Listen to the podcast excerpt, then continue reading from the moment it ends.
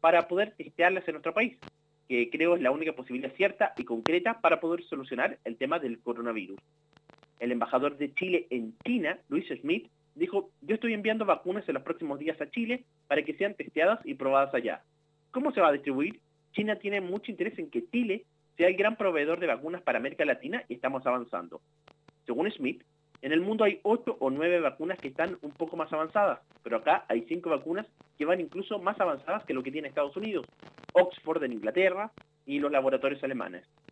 El embajador de Chile en China, Luis Smith, destacó que aquí ya hay vacunas, ya hay instituciones que tienen una cantidad enorme de vacunas. Hablan de que todo el segundo semestre las vacunas se van a lanzar. Hay algunos laboratorios que ya los modificaron. Me tocó ver eso unos, hace dos días, uno que eh, podía hacer un millón de dosis al año y hoy ya puede hacer 200 millones.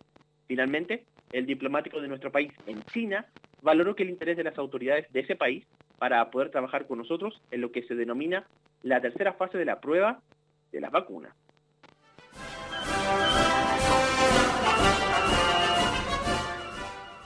13 horas y 25 minutos concluye acá la segunda edición de la revista de Portales de este lunes 22 de junio de 2020.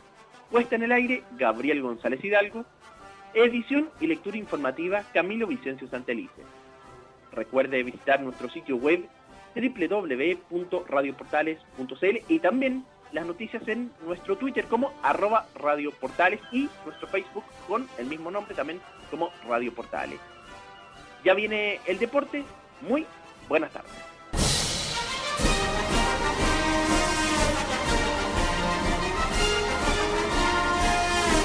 Radio Portales y su red de emisoras presentó la revista de Portales.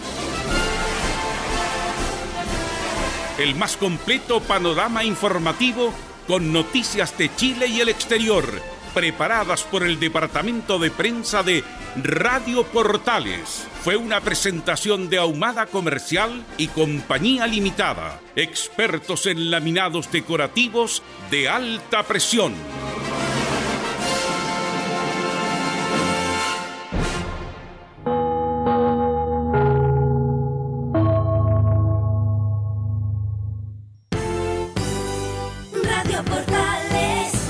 Continuación, Estadio en Portales. En tu corazón, la primera de Chile. Radio Portales le indica la hora. 13 horas 27 minutos. Termolaminados de León, tecnología alemana de última generación. Casa Matriz, Avenida La Serena, 776 Recoleta. Foro 22 622 5676. Termolaminados de León. Una mirada distinta, con reflexión, profundidad. La encuentras en www.opine.cl. Ya lo sabes www.opine.cl. Somos tu portal de opinión.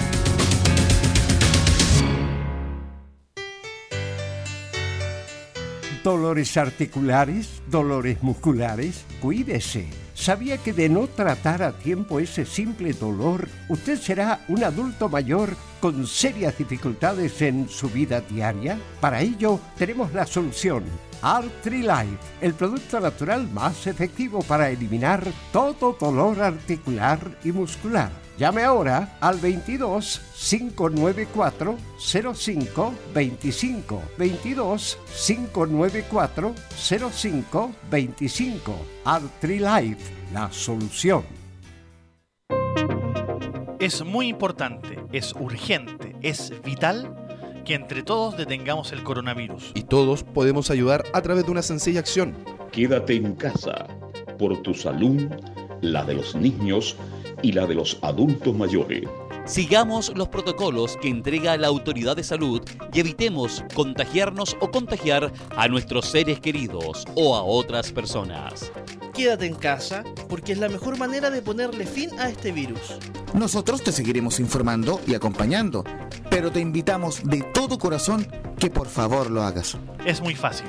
Quédate en casa. quédate en casa. Quédate en casa. Quédate en casa. Quédate en casa. Quédate en casa.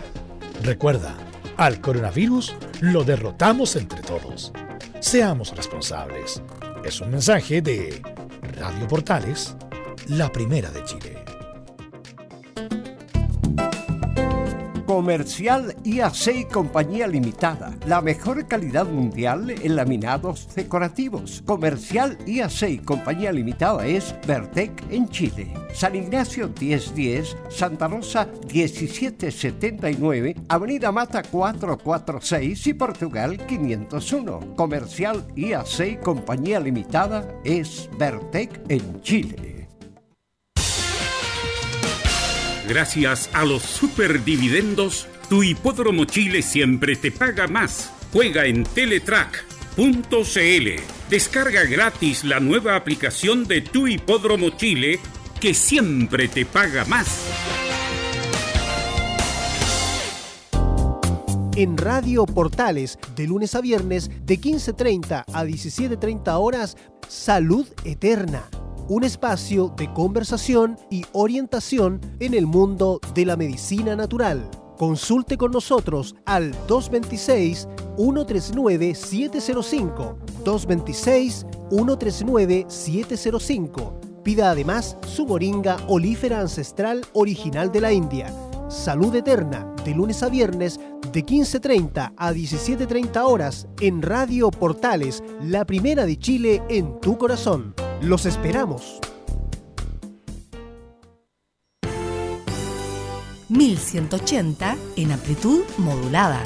Radio Portales en tu corazón, la primera de Chile. Atención a la red deportiva de emisoras amigas de Radio Portales. Al toque de gong, sírvanse conectar.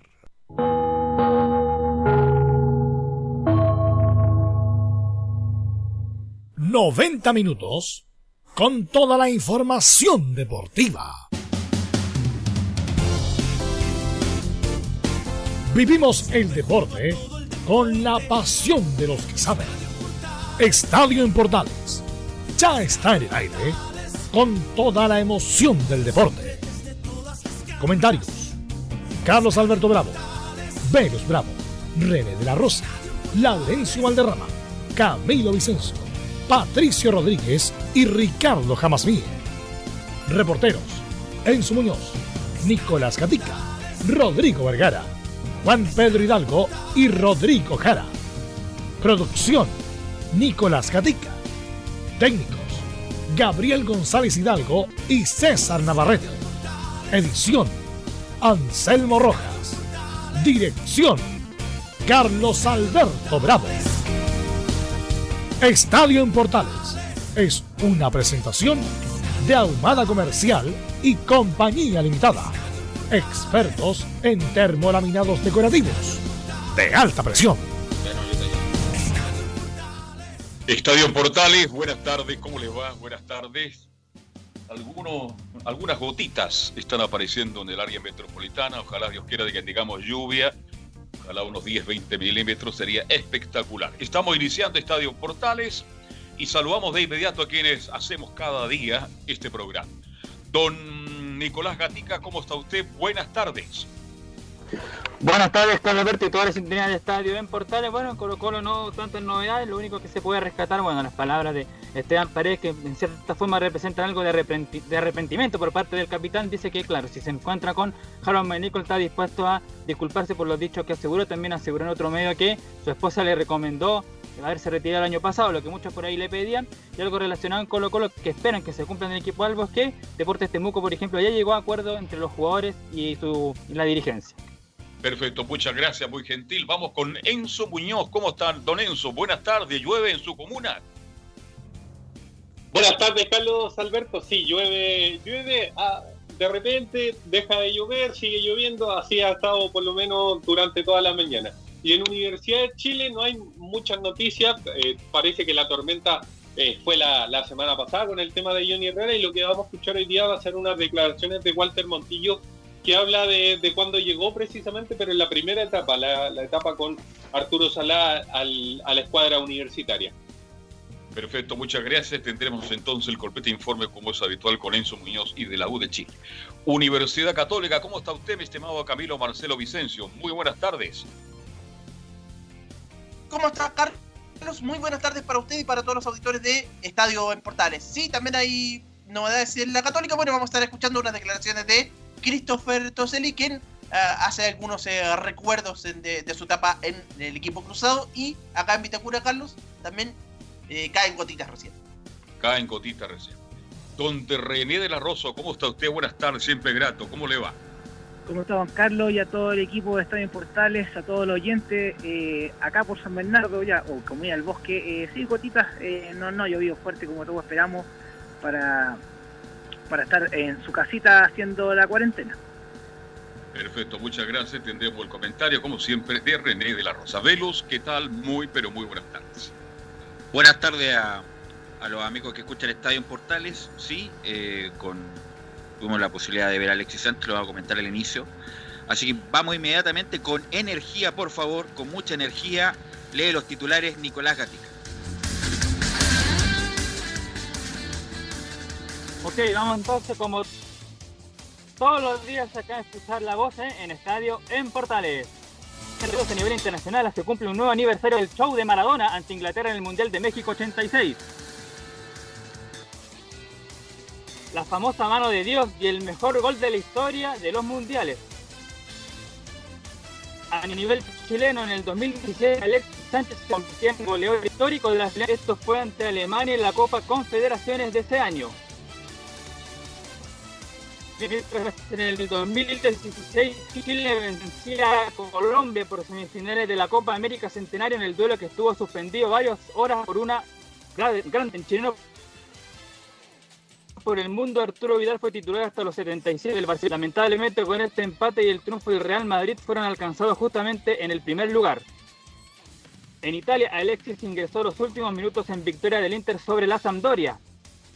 Hoy fueron citados Pulgar en la Fiorentina y Medel en el Boloña. Y en Chile, Santiago Morning confirmó un caso de coronavirus positivo en el plantel, lo que se suma a Coquimbo y Everton, que ya presentaron contagios hace algunas semanas. Y cerramos con la épica junto con Fabián Rojas.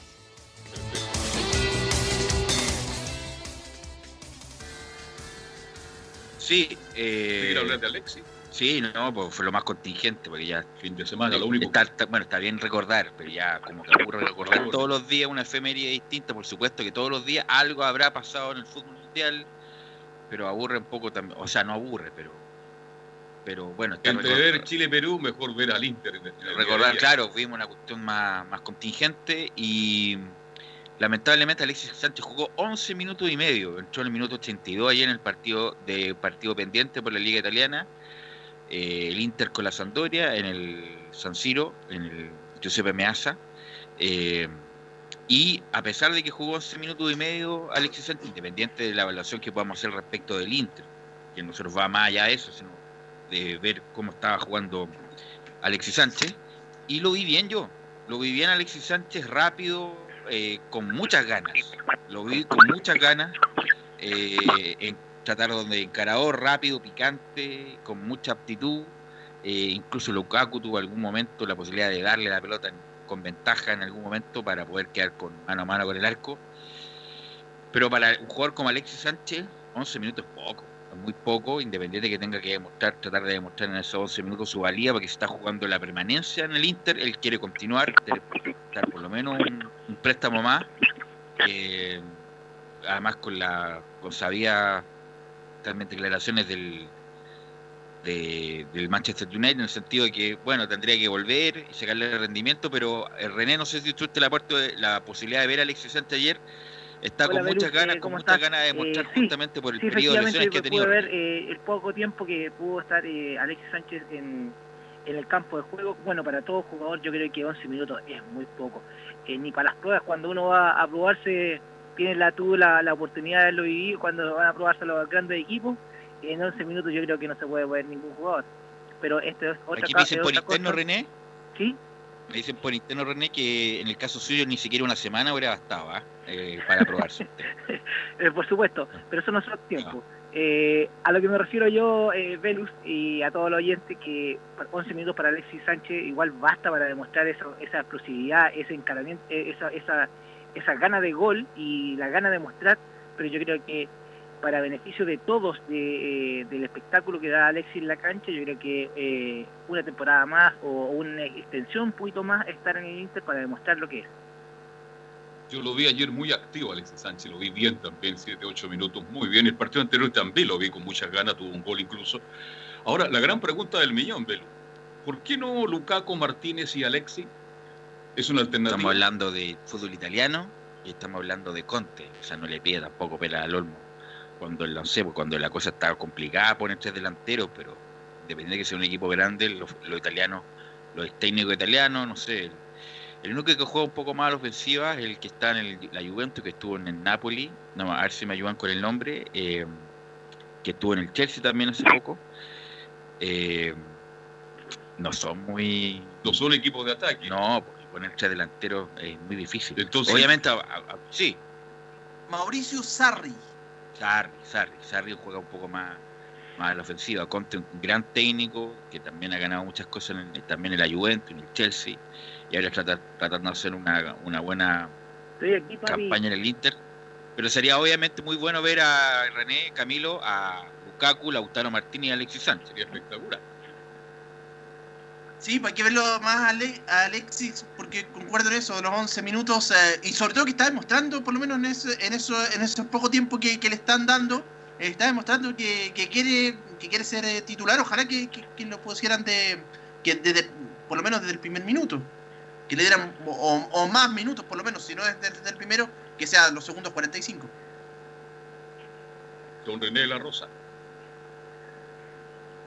Eh, mi opinión, solamente mi opinión con referente a, a Alexi y, y el planteamiento que se está aplicando hacia el juego de Alexi, yo pienso que, yo pienso, no soy técnico, no soy, eh, solamente me gusta amante del fútbol y comentarlo, eh, yo pienso que un jugador, yo creo que puede mostrar más de los primeros minutos que los últimos, no sé, es mi opinión, la parte técnica no, no la manejo mucho, porque el técnico, el que va a la redundancia, el que evalúa cuándo necesita un jugador y en qué momento, pero yo creo que para, la- para mostrar su actitud, yo creo que desde el primer minuto, al menos jugar medio tiempo, porque muchos técnicos hacen que juegue medio tiempo para demostrar, y, y- pero 11 minutos yo encuentro que es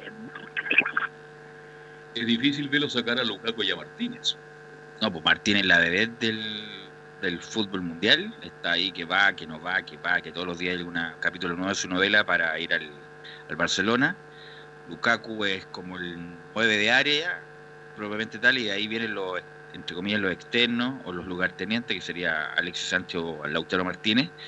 Así que, bueno, pero además con el peso Camilo, René, Carlos Alberto, en el sentido del peso que tiene Alexis Sánchez, porque es uno de los tipos que gana más plata en el mundo del fútbol y tiene que rentabilizar esos minutos. Por lo tanto, es mucha presión para un jugador de, ese- de esa categoría. Además, le quedan siete fechas, ocho fechas para demostrar su valía, a ver si puede seguir en el Inter con esa cantidad de plata impresionante que gana mensual Camilo René. Sí, ojalá que ahora que lo pueda mostrar. Me gustaría que se quedara, ojalá que se pudiera quedar eh, en el Inter, porque mm, en el Manchester United no, bueno, ya no, no lo quieren, eh, yo creo definitivamente, y creo que tendría más oportunidades eh, en el Inter, pero por ahora va a depender de, cómo aproveche esta, esta oportunidad, por lo menos hasta ahora en los minutos lo ha demostrado. Pero si se vende Martínez, ahí se le abre muchas posibilidades. Pero es que no depende del, In- del Inter. Depende si llegan a una negociación con el Manchester. ¿Es Martínez mejor que Alexis? Son dos son distintos, son distintos. Martínez es más goleador que Alexis, es más de área Lautaro Martínez, más joven, 22 años. Y Alexis eh, eh, se engancha, juega más por las puntas, sobre todo por la izquierda, se engancha más o no, son muy distintos. Son muy distintos.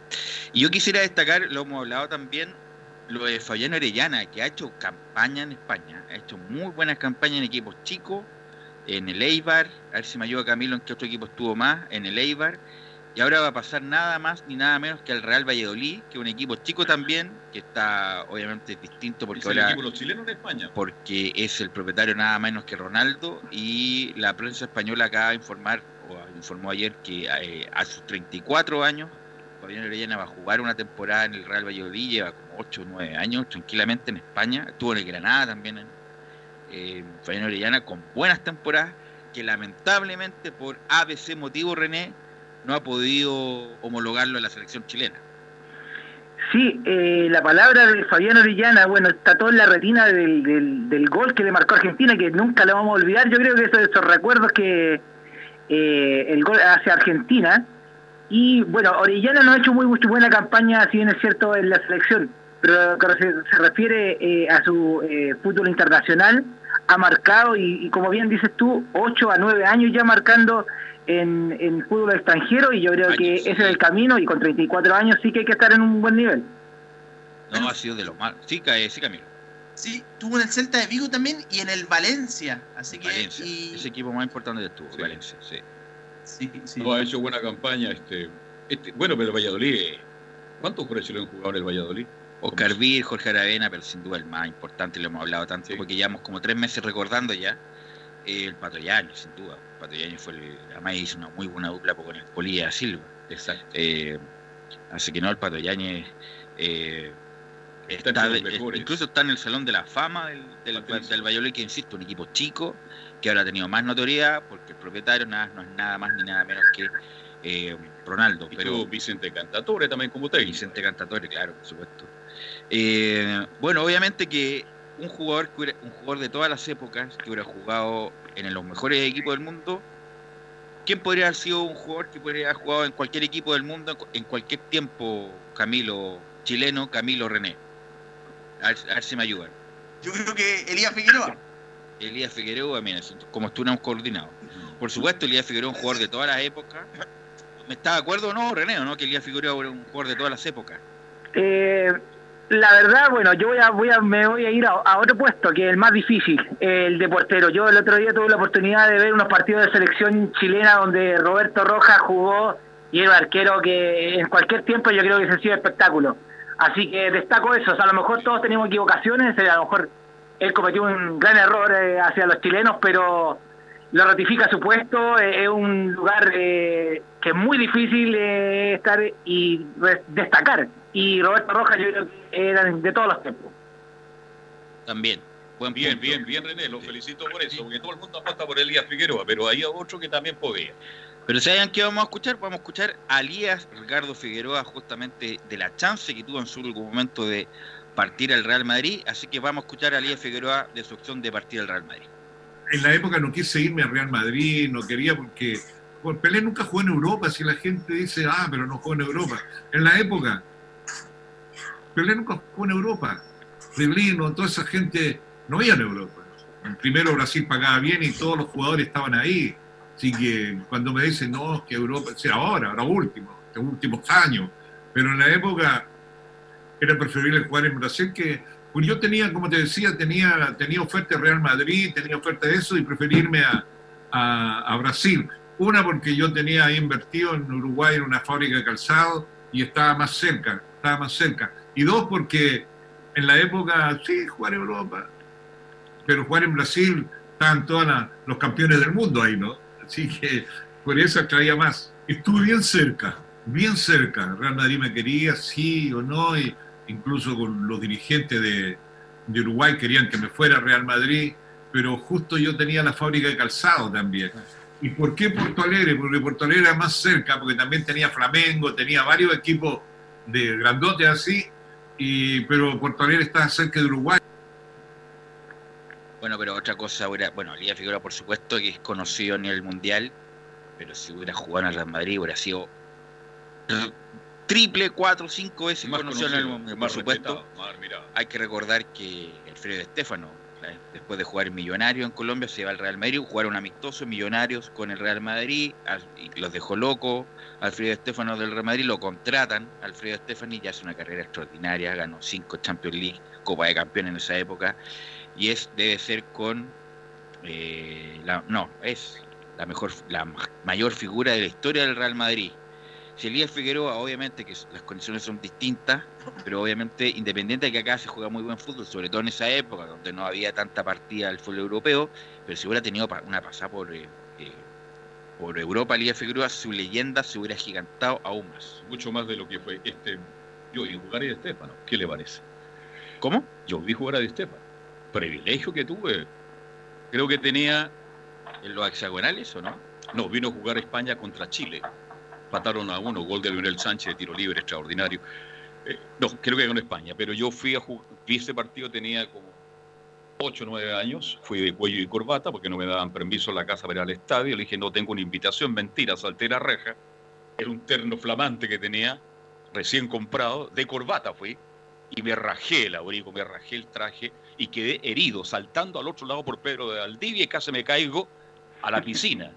Y gente de esa época que venía de provincia a ver estos grandes eventos, una señora que la recuerdo siempre en la puerta de Maratón, me acogió, me limpió, me curó y trató de arreglarme el traje porque la vuelta a mi casa fue increíble. No sé cómo llegué a mi casa y cómo me Ahí vi jugar a Di Stefano. Y tenía 8 o 9 años, velo. Era un jugador extraordinario, era un jugador de toda la cancha, de Sí, la cancha. extraordinario. Potentísimo. Entonces, yo con- estoy de acuerdo con usted cuando habla de Elías Ricardo Figueroa. Claro, si fuera jugado en, en Europa estaríamos hablando 10 veces más de lo que hablamos siempre. A lo mejor Elías Figueroa en vez de con Di Stéfano o junto a Di Stéfano o separado, Elías Figueroa hubiera pasado porque Di Stéfano cada vez que llegaba un jugador importante le entregaba la camiseta del Real Madrid Di Stéfano como ser el, el mejor el, el mayor ícono de la historia del Real Madrid. Pero hizo una extraordinaria carrera Elías Figueroa, pero es- mm, obviamente si hubiera tenido la oportunidad de jugar en el Milan o en el Real Madrid, que en esa época era el equipo más importante, obviamente que su, su leyenda se hubiera gigantado aún más. Y vamos a, seguir escuchando a Elías Figueroa. Después le quiero preguntar a, Camilo Vicencio y a René respecto a lo que va a opinar Elías Figueroa, porque él no sabría decir quién es el mejor jugador chileno de la historia. La verdad es que yo no vi jugar a los anteriores, ¿no? Yo creo si tú lo sacas, Carlos debe estar dentro de los mejores también, Carlos Caselli. Pero no, no es una cosa personal. Pero a veces digo yo, bueno, yo fui tres veces mejor de América y dos veces mejor del mundo elegido. No sé, pues si eso te da una, alguna opción, pero de haber habido alguna gente antes no tenían ese, ese control que había últimamente. Y que hoy hay más todavía. Yo, yo creo que está Caselli dentro de eso, Quintano, Alberto Quintano también, gran jugador. Hubo, hubo varios, varios, Chamaco Valdés, que también fue un gran jugador ahí. Eh, hubo, hubo muchos jugadores buenos en Chile, la verdad, una, un momento en que, la época yo viví ese momento de tanta gente buena, ya te hablé de Quintano, Mario Soto, toda esa gente extraordinaria. Bueno, ahí es muy amable con, con sus compañeros, pero estamos hablando de los mejores de la historia y se reducen a 3 a 4. Elías Figueroa, Arturo Vidal, Marcelo Sala y Carlos Caselli. Alexis Sánchez lo pongo también. eh, y yo un escalón más abajo a Carlos Caselli, independiente de que Carlos Caselli es más que fútbol, porque em, Carlos Caselli es como un ícono cultural. Carlos Caselli fue muy importante, colocó los 73 y todo lo demás, pero bueno, Carlos Caselli fracasó en los mundiales, pues él mismo lo dijo, fracasó en el 74, fracasó en el 82.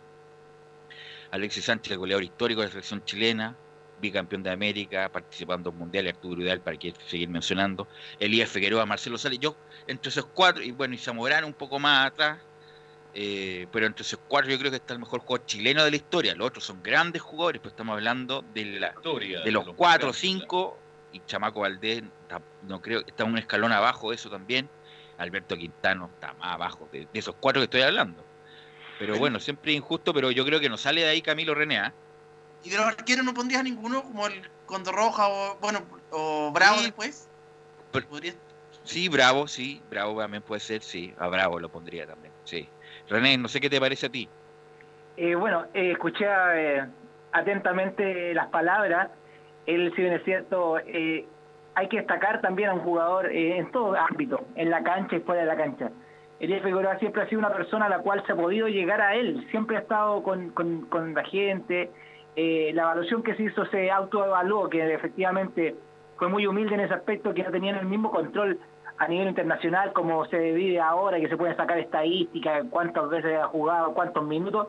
En ese tiempo, pero eh, la reseña que se hizo se autoevaluó, yo creo que igual es destacable para esos tiempos, pero yo creo que eh, Vidal, Vidal, está dentro también de los jugadores que es un puesto tan difícil y, es lo que se ve dentro y fuera del campo de juego.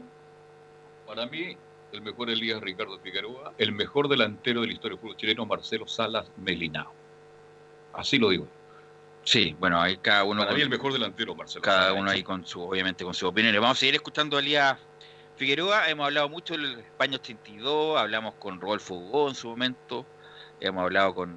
¿Con quién no me ha hablado? Sí, con Juan Carlos Letelier me gustaría hablar. Vamos a intentar de nuevo porque Sí, con Juan trabaja Carlos en el municipio, pero el teléfono Pero no, tiene que, tiene que estar a cuarentenado. Sí, pues, estar no- a cuarentena. no, pues, Vamos a no- llamar a... Porque fue muy importante lo que hizo, además que él siempre ha sido bajo perfil. Sí. Juan Carlos Letelier debería tener más, eh, Juan Carlos Letelier debería tener más, eh, diría yo, eh, halagos, Sí. más reconocimiento, esa es la palabra, más reconocimiento, hizo una muy buena carrera eh, Juan Carlos Letelier, pero como que pasa desapercibido. Eh, y bueno, hemos hablado tanto de España 82 que justamente don Elías Figueroa se refiere al fracaso de España 82.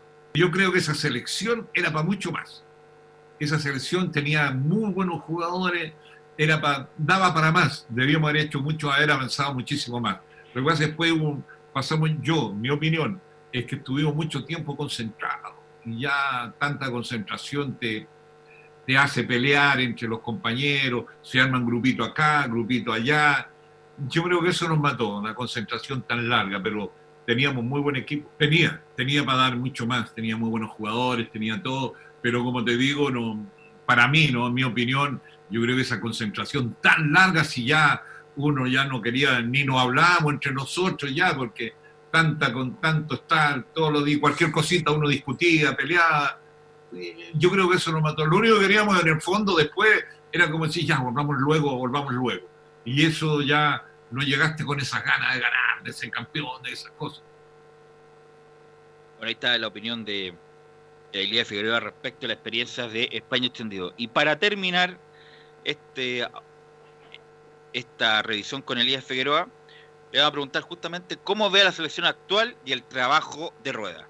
Yo creo que, que bien, bien, como nunca hay una cantidad de jugadores jugando en el extranjero, jugando en Europa, jugando cosas que antes no, no se veía, jugadores con experiencia, pasa por un buen momento y el campeonato acá también hay, se ve buenos jugadores, pero hay, hay jugadores de renombre ahora que se han hecho valer también en el extranjero. Yo creo que pasa por un buen momento la selección chilena y eso es lo que también es, es importante. ¿no? Yo creo que está, él tiene las condiciones, está tratando de hacer un buen, una, una buena campaña, busca nuevos jugadores.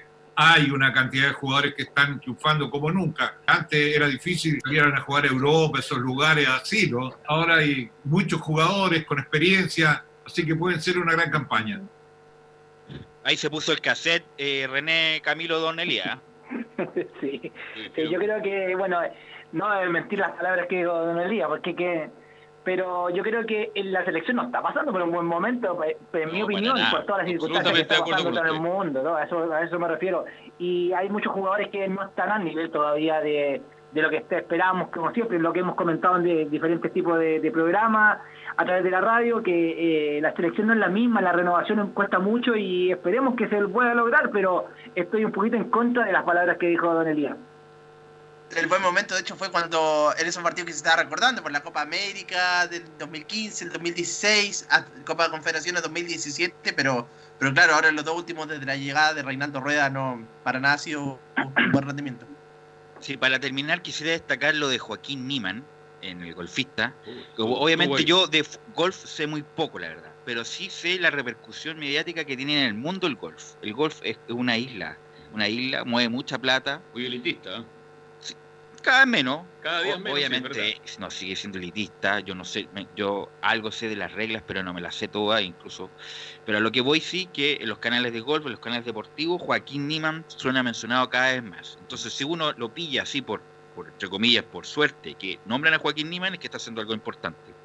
Y con mayor razón, me produce incluso más, no rabia, pero muy, mucha extrañeza que no haya sido el mejor deportista este el Premio Nacional del Deporte, que fue elegido la Crobeto, que no tengo nada contra ella, pero Joaquín Nima fue el primer golfista en la historia en ganar un, un PGA, que es como un torneo ATP del tenis, y no lo ganó por porque según ellos no fueron los panamericanos, no lo quisieron decir, pero fue como la, la, la voz en off de eso. Y Joaquín Niman hizo un gran torneo ayer, estuvo incluso en algún momento Para ganarlo. para ganarlo, eh, quedó quinto y ganó un premio nada más, nada más que casi, dos- casi 300 millones de pesos René. eh, y un, es un jugador con mucho talento y calidad de verdad que yo creo que vamos a tener por mucho tiempo ahí en, el, en, el, en la cresta de la ola del golf mundial, René. Sí, eh, en realidad eh, todos pensamos en lo, en lo popular, me, inclu- me incluyo, que el fútbol es lo más popular, es lo que más representa, pero en esos deportes, en estos deportes tan finos que yo los llamo, que porque muy poca gente tiene acceso al, golf, por, por el asunto el costo que tiene, como y, y tampoco que haya ayuda para poder eh, buscar nuevos talentos, pero lo destaco y eh, efectivamente yo creo que va en la incultura de las personas que eligen a los mejores deportistas ver ese deporte como algo que puede dejar, puede llegar más allá a Chile reconocimiento internacional. Pero como bien lo digo, hay que destacarlo y los méritos son de él y de toda la campaña, porque yo creo que no es algo tan fácil como decir pescar un gol, pegar un palo, como se puede decir, y, y pegar a la pelotita. Yo creo que es algo muy destacable.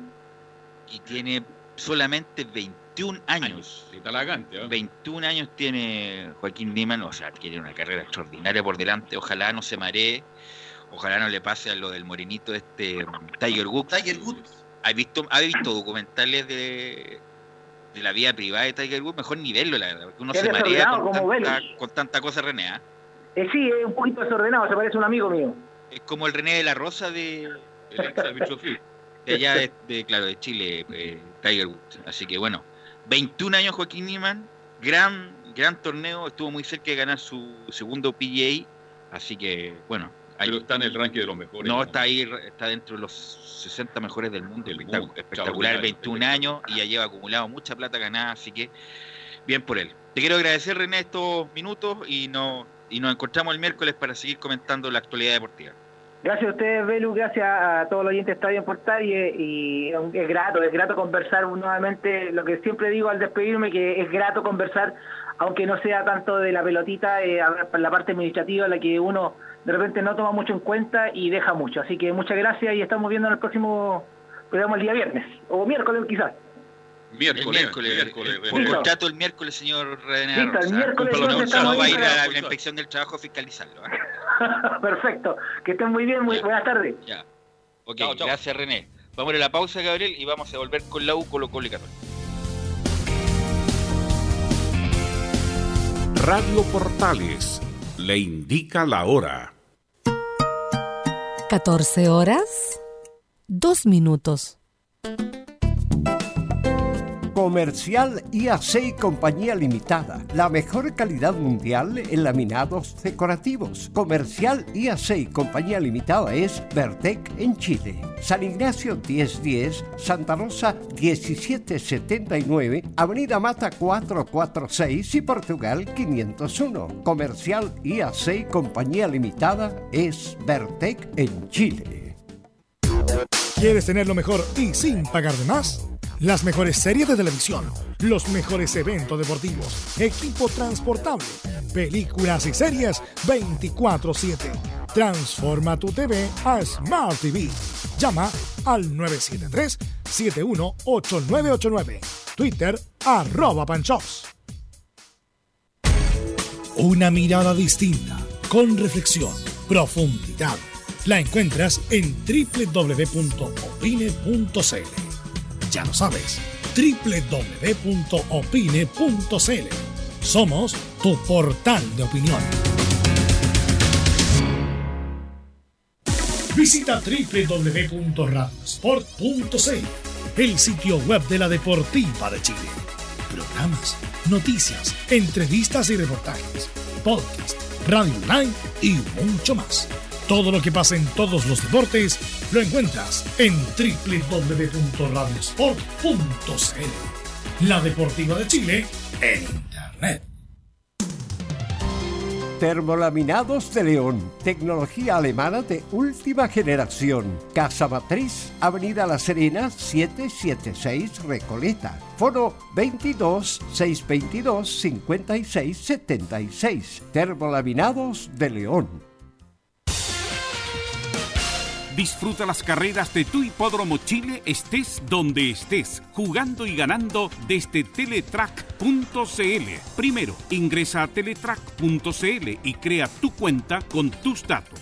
Debes ser mayor de 18 años. Segundo, abona dinero desde tu tarjeta de crédito o cuenta bancaria a través del sistema WebPay. Tercero, juega de forma rápida, simple, segura y sin costos de mantención. Solo debes indicar el hipódromo, luego la carrera, el monto a jugar, la apuesta y el caballo. Finalmente, debes confirmar tu apuesta. Cuarto, si quieres retirar dinero, debes ingresar a Retiros. Luego debes ingresar tu RUT y el monto que deseas retirar. Finalmente, confirmar tus datos bancarios para que posteriormente se genere una transferencia directamente a tu cuenta. Ahora ya estás listo para jugar las carreras de tu hipódromo Chile desde teletrack.cl. Y recuerda que gracias a los superdividendos, tu hipódromo Chile siempre te paga más.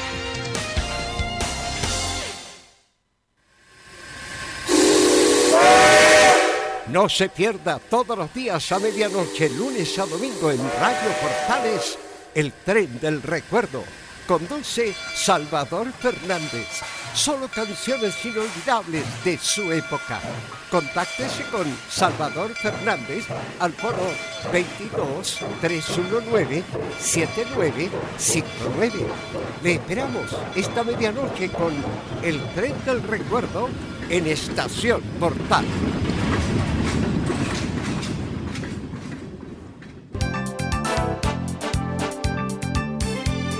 Radio Portales, en tu corazón, la primera de Chile.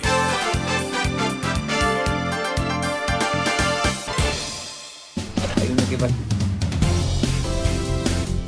14 horas con 7 minutos, Camilo, y es oficial, ¿ah? se suspendieron las fondas de la, del Parque O'Higgins, Camilo.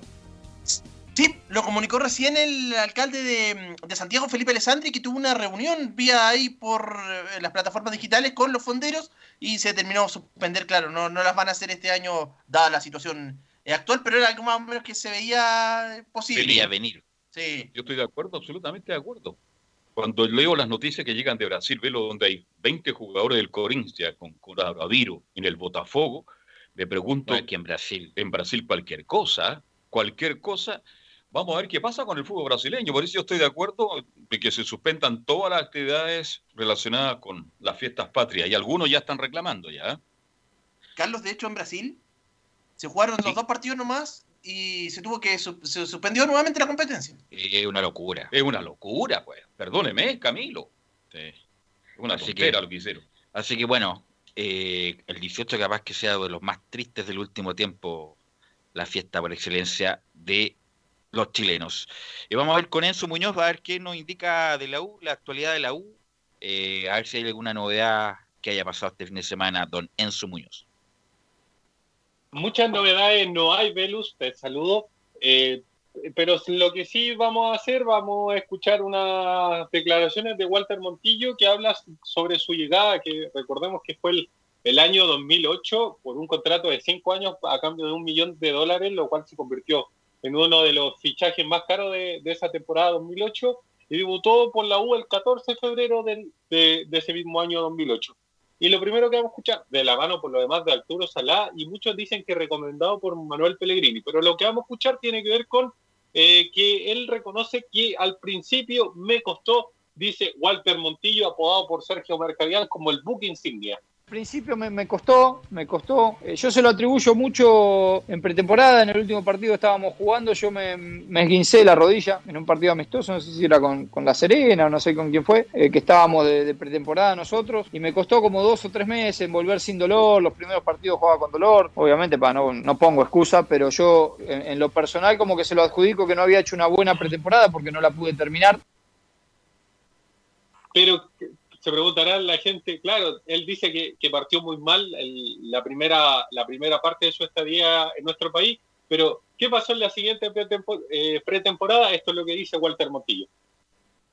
Y después de la otra pretemporada, sí, la verdad que, que me empecé a sentir realmente bien, empecé a, tomar un poco más de protagonismo dentro de- del equipo, de- del club, mi nombre empezó a aparecer un poco en Chile y, la gente me empezó a respetar un, un poco más. Así que, que bueno, ahí arrancó todo, todo el romance, ¿no?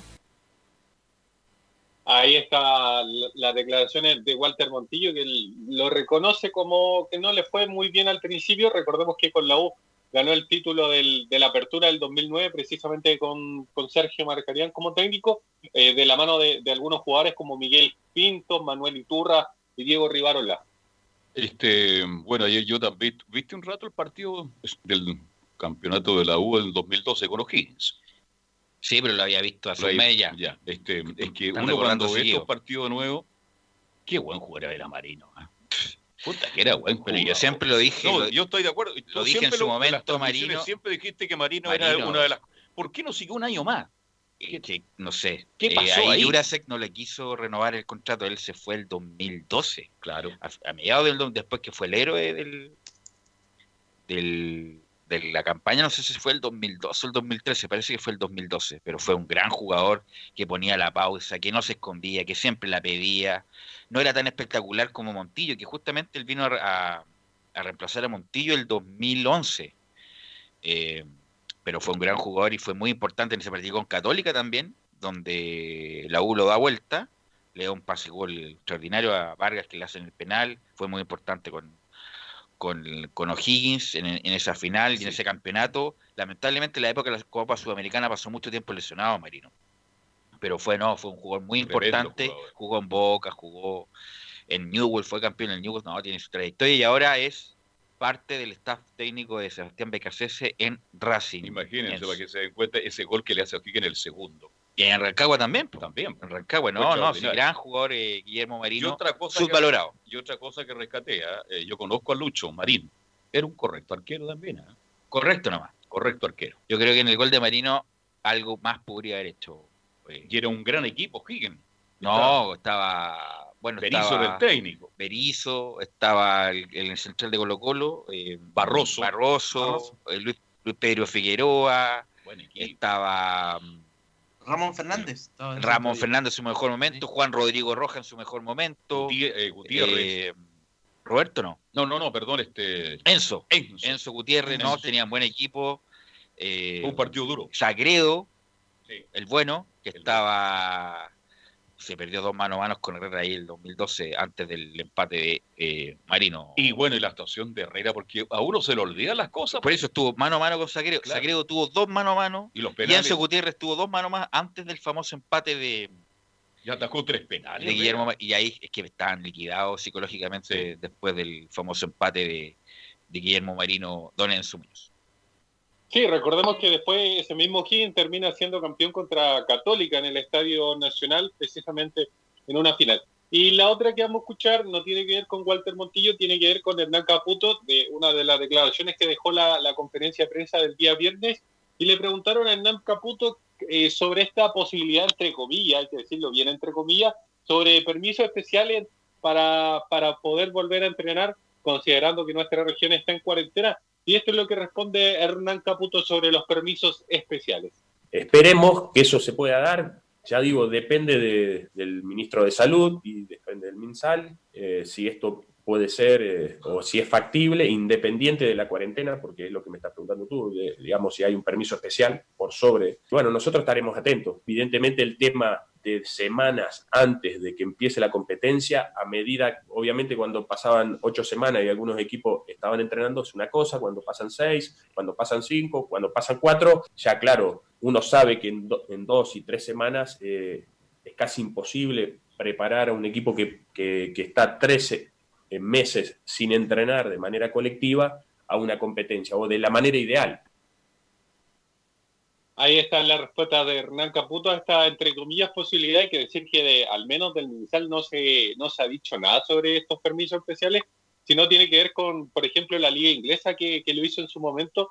El, fútbol inglés eh, se dio de parte de- del ente encargado de, del- de la actividad sanitaria, eh, le dio este permiso especial a- al fútbol inglés para que volviera a los entrenamientos, entre comillas, que es algo que se está pensando para, entre comillas, volver al fútbol el día 31 de julio, cosa que es bastante difícil porque, entre comillas, si, si, es, si lo quieren, si quieren volver, entre comillas, al fútbol, ya la próxima semana clubes como Universidad de Chile, incluso Colo Colo, deberían estar volviendo a entrenar.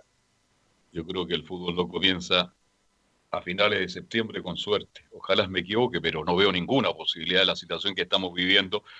¿O quiere que volvamos al fútbol y paso lo mismo? Porque en Brasil, no, imposible. Por favor, yo no veo por dónde, definitivamente. ¿Leyó la entrevista de Marcelo Sala ya de la tercera? La crónica. ¿La crónica? Sí, pues, no, Interesante, Lo, ¿eh? hemos dicho acá, pues si Marcelo Sala es especial. Es de, es de una sola palabra. Es, terco, ¿Sí o no? es terco, es, eh, no es muy... eh, No es muy no es amistoso, cuando no quiere ser amistoso es muy pesado, Sí. pero lo que sí con Marcelo Sala es que va a la segura. ¿En qué sentido? Cuando es sí, es sí, y cuando no es no. No anda con medias tintas. A Marcelo Salas tú le, la- le- lo traiciona o e- eres desleal con él, Nunca más. nunca más, nunca más te hace ni, ni, te, ni te saluda, nada, nada, nada.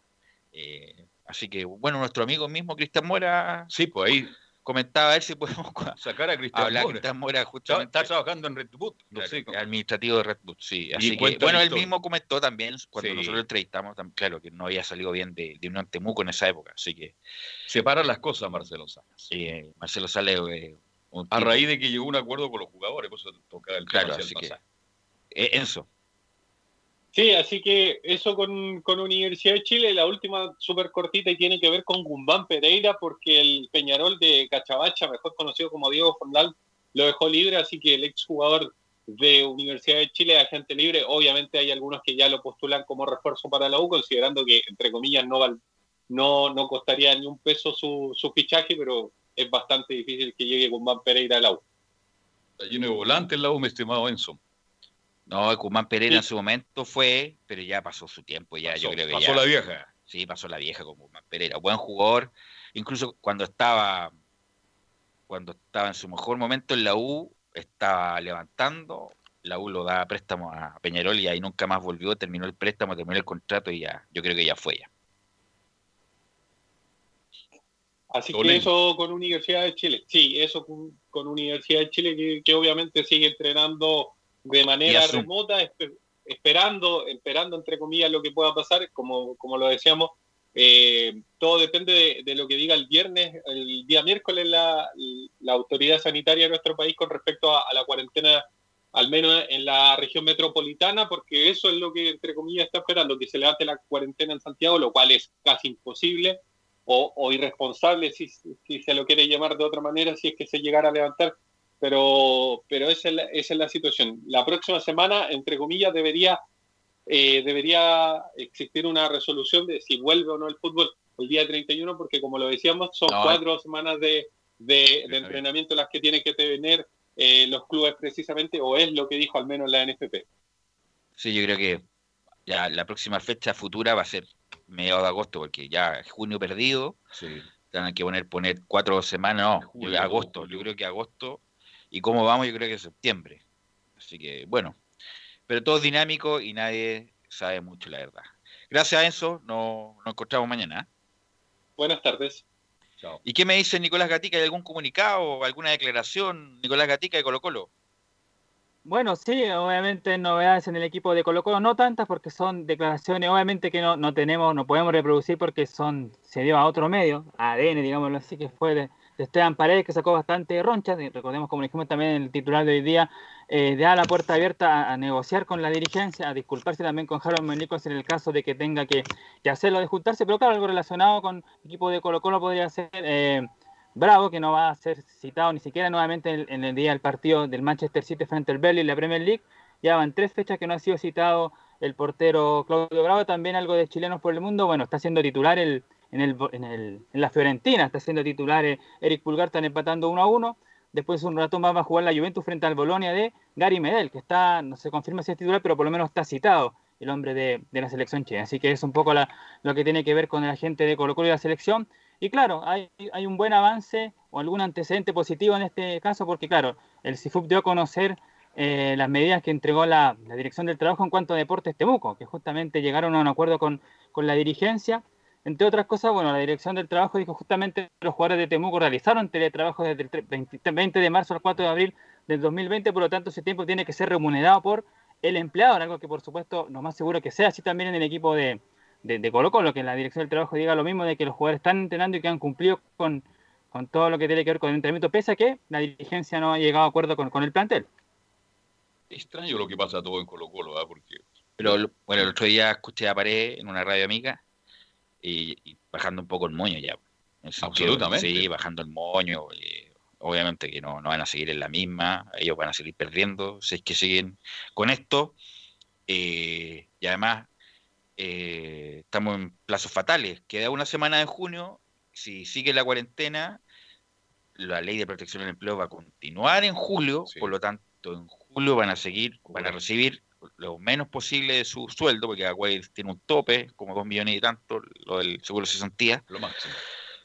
Por lo tanto, sería mucho mejor llegar a acuerdo. Ya lo hizo Temuco, que estuvo tres meses, dos meses en, est- en- con la ley de protección del empleo, llegaron a un acuerdo, Colo Colo debería llegar a un acuerdo, y me imagino cuando, a lo mejor ellos quieren restituir todo el, el porcentaje de sueldo que Colo Colo dijo que no podía, pero cuando se restablezca la, la, el fútbol propiamente tal, después a lo mejor es, todo se puede hacer y deshacer hablando, conversando. En este momento nos da para lo que quiere todos los jugadores de Colo Colo, pero en algún momento cuando se restablezca y Colo Colo ve que mejoran los flujos, a lo mejor se le reintegra a futuro esa plata que, entre comillas, ahora dicen que no, pero es mucho mejor tomar lo que negociaron al principio, lo que estaba puesto al principio eh, de Colo Colo con los jugadores, que recibir casi un, un menos de un 10% de lo que ganan habitualmente. ¿Se despedirá con- de su carrera Paredes en Colo Colo? ¿Cómo lo ve usted? Difícil también, ¿ah? Bueno, bueno, le hemos hablado tanto ya, pero Paredes, lo voy a, Debe ser re- lo voy a retirado repetir de por milésima vez. Paredes con ese gol de la U, en ese mismo momento se ha de retirado, en, en la gloria, y ahora está dilatando un retiro que, que no va a ser con las mismas luces de, de esa oportunidad, Nicolás. Algunos sueñan ver en la despedida en San Antonio Unido a Paredes. Imagínense lo que hemos llegado con Suazo. Puede ser, pues, sí, puede ser. para ese nivel le, le sobra Paredes. sobra. Así que podría En ser lindo estadio una buena, una buena posibilidad. Claro, bueno, de hecho, Paredes con el tema de- del retiro, que una vez más, como lo hemos repetido, justamente dice lo siguiente, dice, no he pensado en eso, he pensado en lo que está pasando en la sociedad, dice, mi sueño siempre fue retirarme en Colo Colo, espero hacerlo ahí, no me he puesto a pensar en lo que pueda pasar a fin de año. Santiago Morning es un club que quiero mucho, me inicié ahí, me han dado mucho, me dio el salto a Colo Colo. Veremos a fin de año, pero mi sueño es retirarme en Colo Colo. Y lo último que dice Paredes sobre este tema, que se lo preguntan, plantean, él tendría que haberse retirado justamente después del gol 16 y dice lo siguiente, su señora cree que fue un error seguir jugando. Es difícil el retiro para los que estamos en la actividad, cada vez se acerca más y es más incómodo. Uno piensa todos los días que vas a hacer después de estar todos los días detrás de una pelota. Es muy difícil tomar la decisión. Mi señora siempre me dijo que debí retirarme el año pasado, pero uno no ve o no siente que hubiese sido mejor. Y para terminar lo de Colo Colo, bueno, dice, habló, tuvo alguna palabra para la posible llegada de Quinteros a fin de año, cuando se dé la situación.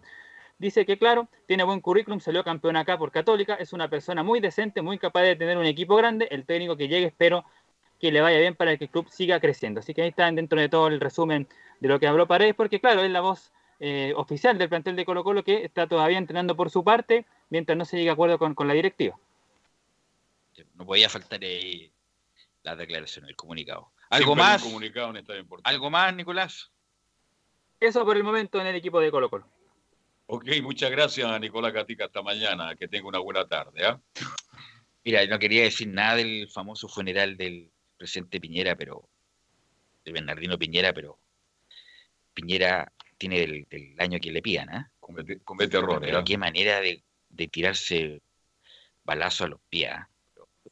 Le pide, obviamente, que está en una etapa, un pic de contagio y de muerte, que hay que respetar las normas y que el mismo se, se autoboicotea para que pierda más aún legitimidad respecto de las órdenes que le puede dar a la ciudadanía, si no se respetan los, los funerales, había más gente de la presupuestada, incluso quiso hablar, a- a- levantar o levantó la tapa del féretro, o sea, no, que- quería hablar nada de la contingencia porque, bueno, ya estamos ¿eh? tan le, dieron, le dieron como pero, estamos tan saturados de tema de la pandemia, pero aquí Hay insisto, errores. pero Piñera yo- es un, tipo hiperkinético, acelerado, eh, incluso el doctor Paz lo ha dicho también, Pero si tú, tú estás en un momento donde nadie respeta nada, de que se sacan permisos truchos para ir a trabajar, de la que no se respeta la cuarentena, nosotros mismos, yo tu- tuve un, un tío fallecido, fueron súper rigurosos con el funeral, cuatro personas,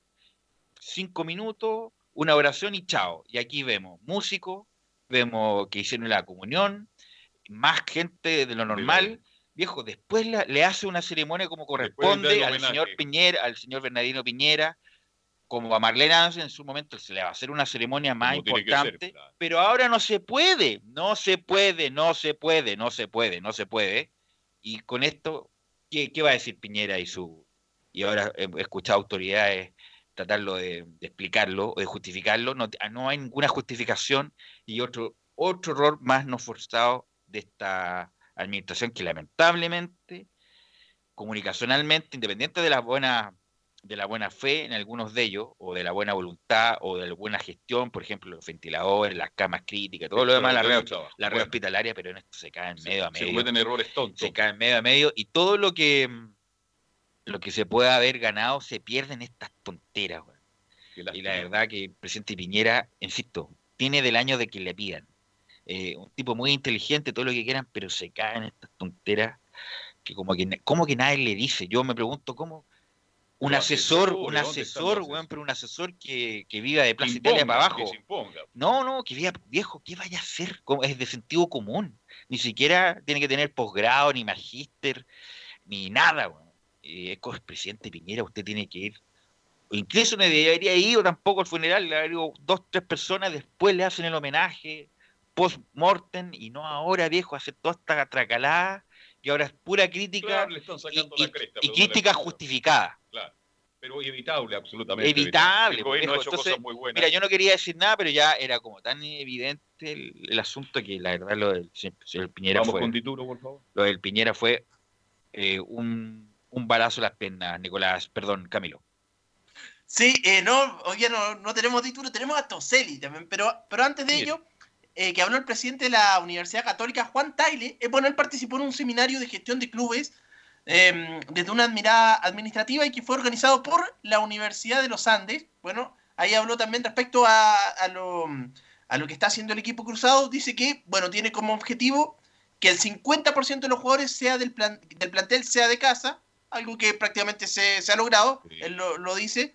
Si uno revisa las formaciones constantes de la Católica, en general son la mayoría de los formados en distintas épocas en, el equipo cruzado. Y el otro desafío que, se ha comentado bastante, eh, dice que mm, eh, tienen que tener un desafío a nivel sudamericano. Y ahí es donde, donde quieren apuntar, pero donde también le ha ido eh, mal en las últimas participaciones en, la en las Copas Libertadores, han quedado en primera, eliminados en primera fase. Así que eso con respecto a las declaraciones de, de Juan Tagle en, en este eh, seminario. Pero como Camilo, hacemos, vamos a- eh, Camilo, antes de cerrar esa parte, es que la, la historia, la política deportiva católica fue siempre igual. Siempre Católica ha tenido un 30 y hasta un 40 y 50% de jugadores formados. No, nunca ahora. tanto.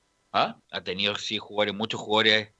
Pero yo te hablo de los En años algún momento 90 en Católica- adelante, la en algún Católica... momento, en algún momento Católica contrató muchos jugadores y malos jugadores. pues, los brasileños que No, eran muy malos todos los No, contrataron mucha gente y ahora, ahora recién, bueno, con- No, de los 90 para arriba En el último tiempo Católica ha tenido muchos jugadores. Por una cosa es tener jugadores en el plantel y otra que sean titulares. pues, Claro, son, son dos casos- son dos causas distintas, por eso es Católica el que más reparte jugadores a préstamo En el chileno, en chilenos. todos los equipos desde siempre. Pero es parte de la formación, ¿ah? Jugar con los hechos en casa, mi estimado eh, Marcelo.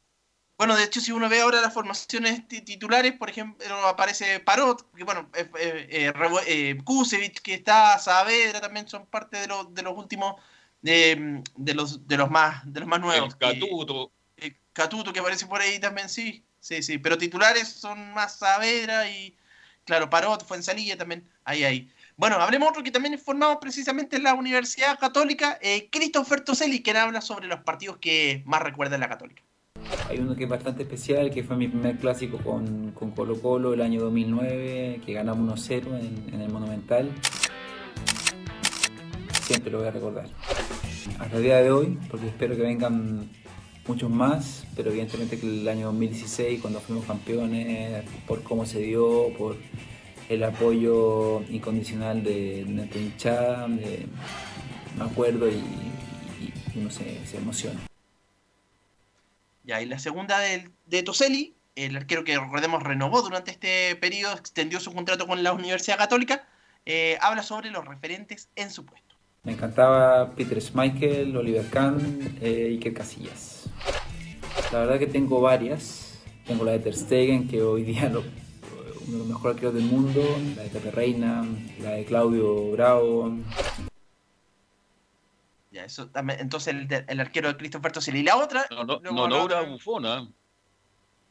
No, no lo mencionó también, ¿verdad? Lo de Buffon. Tiene, claro, la- la- hablaba de las camisetas que, que tiene de, de otros arqueros.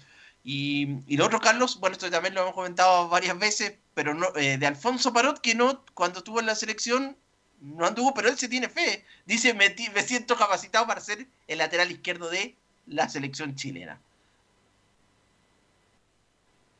Que usted le Sí, cree eso o no. la- ¿Mm? ¿Y usted Ok. cree? Gracias Camilo, gracias Enzo, gracias Nicolás Gatica. Vamos a ir a la pausa, Gabriel, y volvemos con que también hubo un problema con la hípica ¿eh? Sí, señor. respecto administrativo ahí que nos va a comentar Fabián Rojas, todo eso a la vuelta de la pausa. Radio Portales le indica la hora.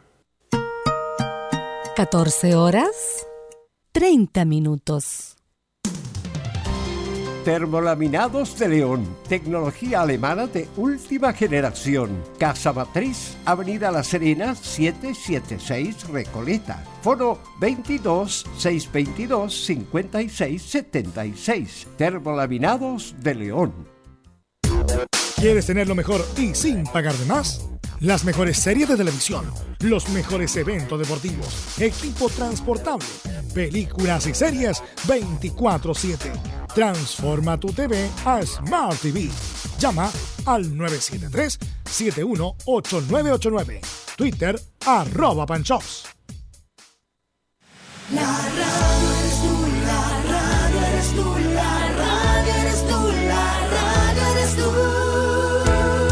El 64% de la audiencia de radio se realizó desde el hogar, superando un 48% los últimos tres años. Cada mes, 14 millones escuchan radio. Una radio para cada gusto. Una radio para cada chileno. Archie, contigo en todas. Fuente Ipsos, Análisis Radios, marzo 2020.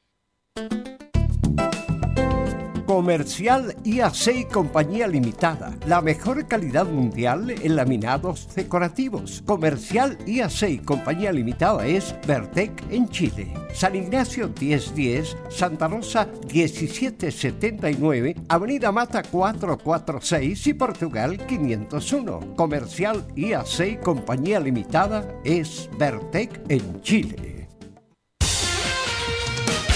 Gracias a los superdividendos, tu hipódromo Chile siempre te paga más. Juega en Teletrack.cl. Descarga gratis la nueva aplicación de tu hipódromo Chile que siempre te paga más.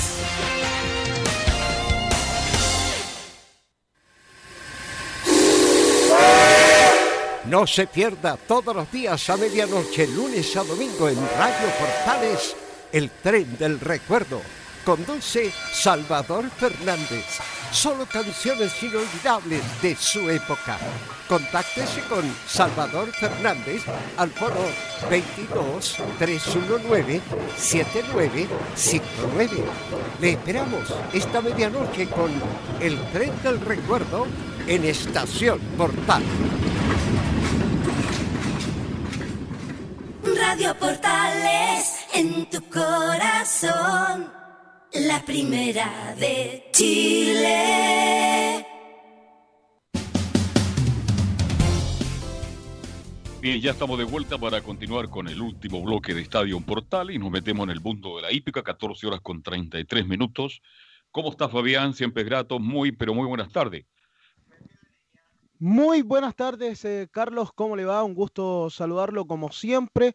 Eh, muchas noticias eh, internacionales con eh, la primera etapa de la triple corona norteamericana que quedó a cargo de Tis Deló, carreras el día sábado en Concepción, movimiento en la República de Argentina también para que vuelva la hípica. Han estado presionando también a los al, al gobierno en Argentina. Y justamente es allá en donde nos vamos a trasladar porque el día de hoy tenemos un contacto de lujo junto a nuestro invitado Pablo Carrizo, jefe de prensa del hipódromo de San Isidro, a quien los saludamos de inmediato. ¿Cómo está Pablo? Un gusto saludarlo. Hola Fabián, buenas tardes para vos, buenas tardes para todos los, los colegas ahí en, en Chile. Bueno, el gusto es mío y dispuestos a charlar y brindarles toda la información que les podamos acercar desde este lado de la cordillera, ¿no? Claro, eh, un país que en las últimas semanas han ido eh, incrementando las cifras de contagios. Pablo, ¿cómo ha vivido este tiempo eh, con estas eh, cuarentenas que desde que nos vinimos de Argentina, eh, el país se, se cerró, cerraron las fronteras, entraron en cuarentena? ¿Cómo ha vivido este episodio en donde además como jefe de prensa del hipódromo de San Isidro, un hipódromo que no ha podido retomar la actividad?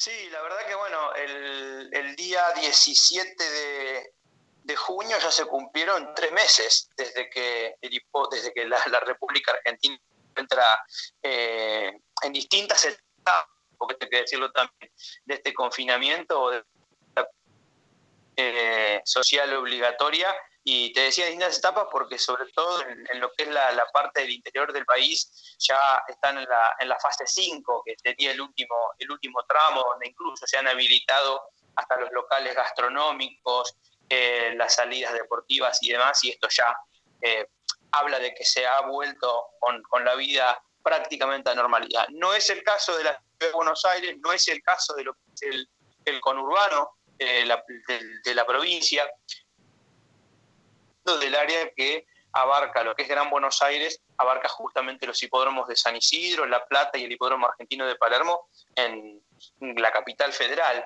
Ahí seguimos con eh, una, cuarentena muy restringida, eh, seguimos obviamente acatando las órdenes de- del gobierno, pero bueno, como bien señalabas vos, un hipódromo que en el caso de San Isidro se suman La Plata y Palermo, ya llevan tres meses sin, sin actividad y, bueno, todo esto empieza a, jugar en contra y obviamente empiezan los tiempos a complicar la situación, razón por la cual, como bien señalabas, ya la actividad de distintos sectores se ha manifestado, eh, no, no en forma de nada por el estilo, siempre desde el punto de vista pacífico, pero sí hacerle saber a las autoridades nacionales y provinciales que necesitamos volver a correr porque es imperiosa la necesidad.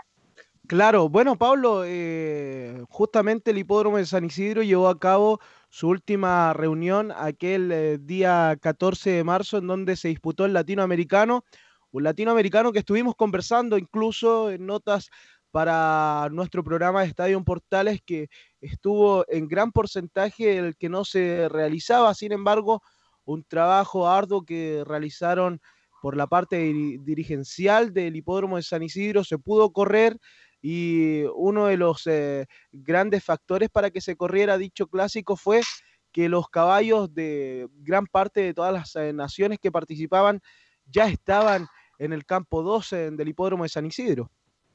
Sí, obvio, obvio. Yo te lo, te lo dije en su momento y, y lo, lo repetimos porque así fue. Eh, lo que hizo posible la disputa del Latinoamericano 2020 San Isidro fue justamente que los participantes extranjeros, ya llámese los caballos de, Chile, eh, de Brasil, de Perú y, y el representante de Uruguay, ya se encontraban en el centro de entrenamiento, lo que nosotros le decimos Campo 2, que es la, la villa hípica nuestra, eh, y, y eso fue lo que permitió que la carrera se, se lleve a cabo, porque ya muchas actividades deportivas se habían suspendido ese fin de semana y, ya todo caminaba eh, con, rumbo a lo que finalmente se dio y es lo que estamos viviendo, que es este confinamiento que obviamente tiene parado el país eh, y eso incluye también la- las cuestiones deportivas. Así que bueno, eh, estamos esperando que, que las autoridades tomen cartas en el asunto, que se flexibilice en cierto modo eh, lo que está pasando, al menos en Capital Federal y en la provincia de Buenos Aires, para poder volver a competir, porque como bien decías vos, no tenemos carreras desde ese sábado 14. ¿sabes? Claro, eh, un punto importante el que tocábamos eh, anteriormente, aquello, es el, eh, la presión o por ahí el movimiento que surgió estas, eh, estos últimos eh, días para ir en búsqueda de alguna alternativa para que vuelva la hípica. Es muy difícil, lo han señalado las ah, autoridades de los distintos hipódromos, pero también cabe destacar que la hípica en Argentina eh, eh, se desarrolla eh, de distinta forma a la que se desarrolla acá en Chile. Es lo que queremos conocer a continuación, Pablo, porque en Argentina existe el apoyo del gobierno y es la lotería la que está a cargo de recaudar todos los juegos que se realizan en las distintas agencias. No obstante, acá en nuestro país es totalmente lo contrario. Los hipódromos son los que tienen que pagar eh, al fisco justamente eh, una cierta cantidad de dinero eh, para que se realicen las competencias. Son dos cosas bien distintas, pero que mm, la hípica deja demostrado que es un altísimo nivel el que se vive tanto en Argentina como en Chile, pero que son completamente distintas. Sí, por supuesto. Eh, en Argentina el, modelo es, eh, eh, por el momento, es dependiente del Estado porque, insisto, hay un alto porcentaje de los premios que se entregan tanto en San Isidro como en La Plata, que de hecho representan el, 70% de la bolsa total de los premios, que es parte de lo, de lo recaudado por los bingos y los casinos en la provincia de Buenos Aires, y eso está administrado por lotería. No es algo, porque esto hay que entenderlo. Eh, ese dinero no es de lotería de la provincia de Buenos Aires, no es del Instituto de Lotería de la provincia de Buenos Aires. Es dinero que surge de capitales privados, que son los bancos y los casinos eh, que están en la provincia, y que va a los hipódromos, tanto San Isidro y La Plata, eh, como otros hipódromos más, más chicos que también tenemos en la provincia, como el caso del hipódromo Dolores, Azul, Tandil y algunos más. entonces, ese dinero que se vuelca a premios es parte de lo que acá se conoce como Fondo de Reparación Histórica. Te lo explico brevemente. Es la quita de juego que te han promovido otras competencias, o sea, la gente antes tenía el juego de las carreras de caballo, ahora tiene otras competencias, entonces como vos perdés volumen de juego, tiene que haber una compensación. Y esa compensación es un dinero que te tienen que dar los bingos y los casinos a la actividad pero claro, todo esto lo maneja la Lotería de la provincia, y si bien no es un dinero que le pertenece, que sí le pertenece por ley a la actividad turística, hubo cierto incumplimiento por parte del gobierno de la provincia de Buenos Aires que se atrasó en pagos, bueno, no debería hacerlo, porque insisto, no es un dinero de ellos, sino que es un dinero que ellos administran, hacen una especie de pasamano. Eh, todo eso también motivó que en San Isidro se atrasen mucho el pago de premios y demás, que la actividad salga a reclamar esta situación. Entonces, en ese sentido, el turno argentino depende del gobierno, como en la ciudad de Buenos Aires, Palermo depende de la lotería de la ciudad de Buenos Aires. Y lo que se está buscando a través de estas situaciones es empezar a generar recursos genuinos que sean propios de recaudación de, captación de apuestas de los hipódromos para paulatinamente empezar a terminar con esta dependencia del Estado, Fabián, y empezar a manejarnos en forma autónoma con los recursos propios y, poder eh, desarrollarlos poder explotarlos de la manera que más le conviene a la actividad, ¿no? Claro. Por ahí escuchaba que el hipódromo de San Isidro, desde que mm, surgió esto de la cuarentena, ha trabajado arduamente en em, eh, aumentar eh, y, ¿por qué no?, en, desarrolladores, porque en Argentina está muy al debe con el tema de las apuestas a través eh, de Internet. Por ahí antiguamente incluso se negaban a que se realicen apuestas a través de estas plataforma no, no, es el caso acá en nuestro país, está muy bien desarrollada, pero por ahí tendrán que manejar estas alternativas a la vuelta de la actividad porque tendremos que acomodarnos a la nueva normalidad y por ahí en donde agosto asoma como un mes importante para la hípica argentina en donde podría volver quizás la alternativa de poder jugar a través de internet puede acrecentarse aún más en los distintos hipódromos. Te dejo planteada esa pregunta, Pablo, porque tenemos que ir a la pausa comercial, a un hipódromo tan importante acá en nuestro país, para luego volver con toda esa información que te dejaba planteada. Vamos al hipódromo Chile y volvemos de inmediato junto al jefe de prensa del hipódromo San Isidro, Pablo Carrizo. Gracias a los superdividendos, tu hipódromo Chile siempre te paga más Juega en Teletrack.cl. Descarga gratis la nueva aplicación de Tu Hipódromo Chile que siempre te paga más. Siempre paga más el Hipódromo Chile. Pablo te dejaba esa pregunta o más bien esa inquietud en donde creo, eh, usted me puede corregir eh, al, al caso, que en Argentina se está trabajando para, para implementar estos juegos a través de Internet, en donde en el último tiempo Argentina por ahí pro- propusieron en un momento el, el poder eh, realizar estas apuestas a través de esta forma. Sí, sí, por supuesto, Fabián. La verdad que la, la idea eh, justamente es, hoy, primero quería explicar algunas cuestiones lo más eh, sintético posible. Eh, la- lo- realmente que regrese la actividad va a depender de cómo evoluciona o involuciona la curva de, de contagiados y de fallecidos en nuestro país, que lamentablemente ha tenido un incremento exponen- exponencial en las últimas semanas.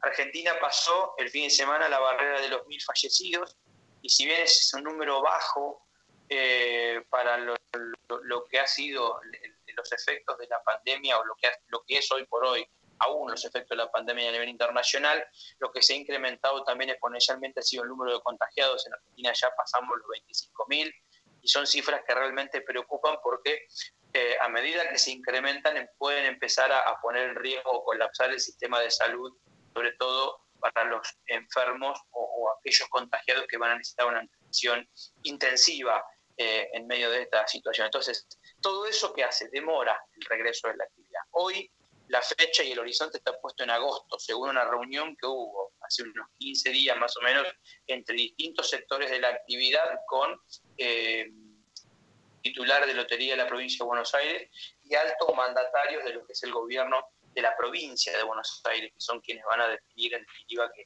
que se pueda volver a correr.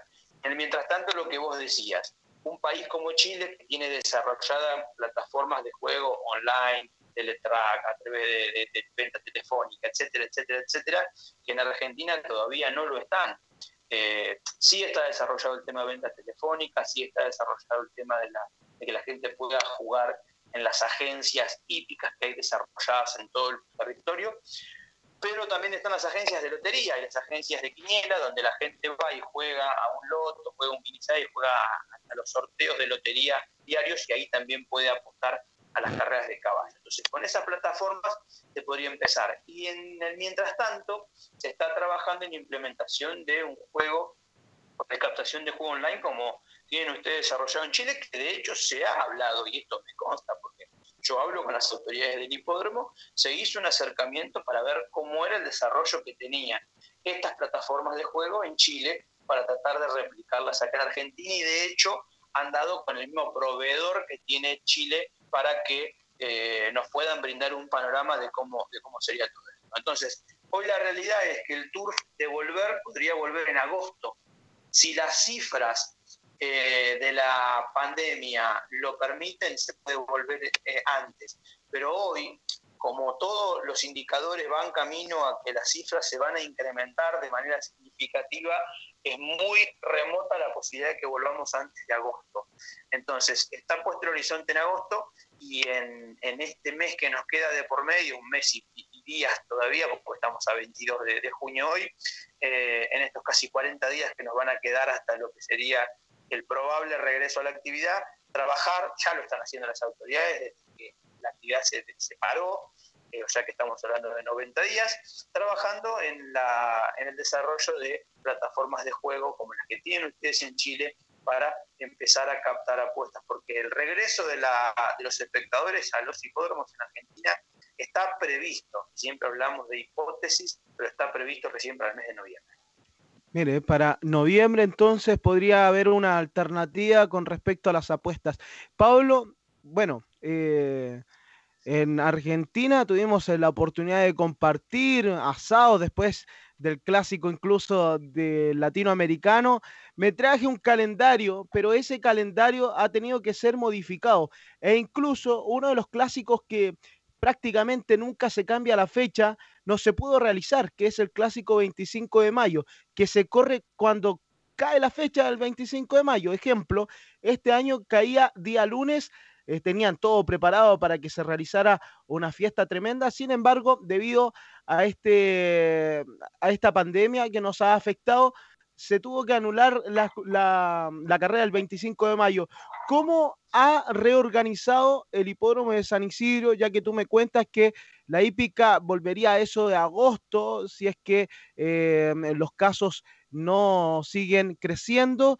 Eh, ¿Cómo se ha reorganizado o cómo se pretende organizar el hipódromo de San Isidro con respecto a los clásicos que quedan? Porque recordar que en diciembre culminan con un gran clásico que es internacional como el Carlos Pellegrini. ¿Eso se mantiene hasta el día de hoy para el 12 de diciembre o tendrán que modificar esta fecha?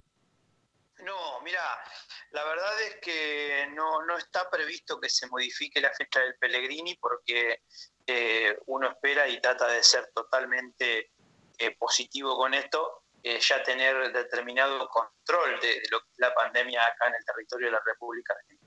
Pero sí es verdad que hay otras competencias, como bien señalabas vos, el, Gran Premio 25 de mayo, el Gran Premio República Argentina, que es una de las fechas más fuertes que tiene Palermo en su calendario, la Carrera de las Estrellas, que se iban a disputar el, último fin de semana de junio, que son seis cotejos de Grupo 1, que se, van a hacer, se iban a hacer en el Hipódromo de Palermo, ya se pronunció eh, la entidad Fundación Equina Argentina, que es quien lleva adelante las estrellas, que la van a reprogramar para este año. Pero hay clásicos, los cotejos de dos años y el eventual cambio de edad que ustedes tienen el mismo, que es a partir de julio, esos clásicos de dos años yo creo que no se van a disputar por una cuestión natural, eh, porque los caballos ya pasan a tener tres años, dejan de tener dos y ya pierden lo que es la, la esencia eh, pura de, de una carrera que se tiene que correr cuando los potrillos tienen dos años y no cuando tengan tres, que es cuando se habilite la, actividad. Entonces, esos, esos clásicos seguramente no se reorganicen, no se reprogramen, se pierdan, este año no se puedan disputar y después sí, ver la forma en que los cotejos, que son para caballos adultos, es decir, de, de tres años y más o de cuatro años y más, se puedan acomodar en los meses que quedan, pero en la medida que esto no modifique el calendario, porque también hay clásicos que están ubicados eh, y, y vos sabés muy bien, Fabián, que modificar o mover dentro del calendario un, clásico es complicado porque ya los calendarios tienen mucho tiempo de existencia y están organizados y programados de manera tal que mantengan una línea, mantengan un, un orden dentro de lo que es la evolución de los caballos pura sangre. Entonces, hoy te digo la verdad, eh, lo que se sabe es que hay carreras que se van a eh, reprogramar y que va a haber carreras que ya no se van a poder correr este año, sobre todo las que te decía, las correspondientes a los, al primer semestre para los dos años, porque bueno, ya se nos termina la, primera mitad y, bueno, veremos qué va a pasar incluso con los títulos y con los campeones de, de dos años de esta generación, porque llegaron a disputar creo que un puñado de pruebas clásicas y, y quedó el proceso de selección interrumpido por, por la mitad, hasta, como decías vos, hasta agosto, eh, que sería la fecha estimativa del retorno, ¿no? Claro, eh, estamos hablando con Pablo Carrizo, ya llegando al final de esta entrevista. Saludos eh, le llegan por parte de Rodrigo Catalán, que siempre está pendiente a nuestras eh, transmisiones, así que un, abrazo le manda acá el eh, querido hípico que está en Estados Unidos. Lo tuvimos también acá, que siempre está reporteando la hípica en Estados Unidos. Eh, para finalizar, eh, Pablo, eh, bueno, me comentabas con respecto a los clásicos, pero acá en Chile ha habido un tema bien importante que es eh, la reducción de los premios. Cuando vuelva la hípica en Argentina, por ahí escuchaba que lo primero es correr y después es importante que los propietarios tienen que estar en conocimiento que quizás eh, los premios bajarán, al igual que ha pasado acá en nuestro país. ¿Qué tan cierto es esa noticia, Pablo? Sí, entonces sí, primero déjame mandar un saludo a, a, a Rodri, que es un, es un fenómeno, un crack, hemos compartido experiencias internacionales eh, en, en la Breeders' Cup y siempre con, con buen humor y siempre dispuesto, así que bueno, lindo saber tener noticias de él, eh, así que le mando un gran abrazo a la distancia, Fabi. Y decirte que sí, efectivamente, lo que, lo que ha sucedido en Chile va en Argentina, eso ya es una realidad. Los premios no van a ser los mismos los premios van a sufrir una, una reducción. Eh, no sabría decirte, ¿eh? si, te digo una cifra te estoy mintiendo, pero sí, sí tengo conocimiento pleno de que los premios se van a, se van a recortar mucho eh, porque la idea es empezar a correr eh, y es empezar a, a, poner en funcionamiento a la actividad para así después eh, el mejoramiento de los mismos a medida que la recaudación de los hipódromos, la captación de apuestas y todas esas cuestiones lo permitan, porque si los hipódromos hoy no tienen fondos para poder pagar los premios adeudados porque todavía tiene una deuda con el hipódromo, la lotería de la provincia, eh, va a ser muy complicado también prometer un premio que después no se pueda cumplir. Entonces, la idea es volver, volver a correr con un premio que no va a ser el mejor, eh, pero que nos permita por lo menos eh, que la rueda empiece a circular y que la actividad se ponga en marcha, es lo que estamos necesitando imperiosamente acá en Argentina, ustedes en Chile y en los países que, bueno, donde se siente la, la, detención de la actividad, porque necesitamos que volver a correr lo antes que se pueda. Bueno, muchísimas gracias por este contacto, Pablo. Eh, lo dejo invitado para quizás en un futuro nuevamente entablar eh, diálogo acá en Estadio en Portales, en donde se puede escuchar también en todo Latinoamérica, en todo el mundo a través de www.radioportales.cl. Muchísimas gracias, Pablo, por, por este contacto y dejarnos un claro panorama de lo que se viene en Argentina. Gracias, Fabián. Abrazo grande, a la orden. Vos sabés que me podés llamar y, y charlamos cuando vos quieras, así que un cordial abrazo a tus compañeros en el estudio y bueno, eh, lo que necesiten de Argentina, cuenten con un servidor. Un abrazo. Un abrazo. Ahí estábamos con el jefe de prensa del hipódromo de San Isidro, eh, Carlos Alberto, perdón, pero... Eh, Pablito Carrizo, ¿no? Es, es, un crack, es un fenómeno, ¿eh? Es un fenómeno, dice. Es un fenómeno. ¿eh? Oiga, eh, apro sí, aprovechar este espacio para agradecer toda la cordialidad que nos entregó cuando estuvimos en Argentina, porque fue el encargado de recibirnos, no solamente a nosotros los chilenos, sino que a toda la prensa latinoamericana y también explicarle eh, a cada momento, a cada instante, eh, las noticias que se llevaban a cabo. Usted recuerda que estábamos con bastantes noticias noticias, que no se corría el latino, que sí se corría eh, y finalmente se corrió y Pablo Carrizo nos entregaba la información correspondiente. ¿Lo invitó a cenar Pablo? ¿No lo invitó a cenar o no? Sí, incluso hay una anécdota, le voy a mandar un video ahí eh, por interno, Carlos Alberto, en donde lo pasamos muy bien en el Club Pringles de, de Argentina, así que... Eh, se castigó usted, ¿ah? Se castigó ahí, ¿ah? bien, muy seguimos bien, mañana entonces. Seguimos mañana con el mundo de la hípica, buena nota con el, el jefe de, de, prensa justamente del hipódromo San Isidro, uno de los más importantes de la Argentina, mi estimado Fabián.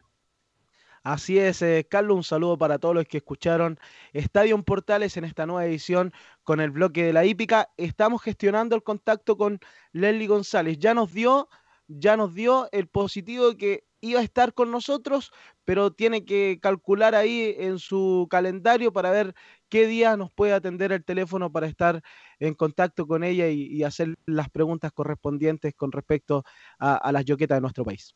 Bien, gracias Fabián y hasta mañana. Buenas tardes. También le agradecemos a Gabriel González Hidalgo, como siempre, ahí la sala máster de Sony. Mañana a las 13 con 30 minutos en punto. Después de las noticias que lee Marcelo, nos metemos con Estadio en Portales. Gracias, buenas tardes, cuídense, hasta mañana.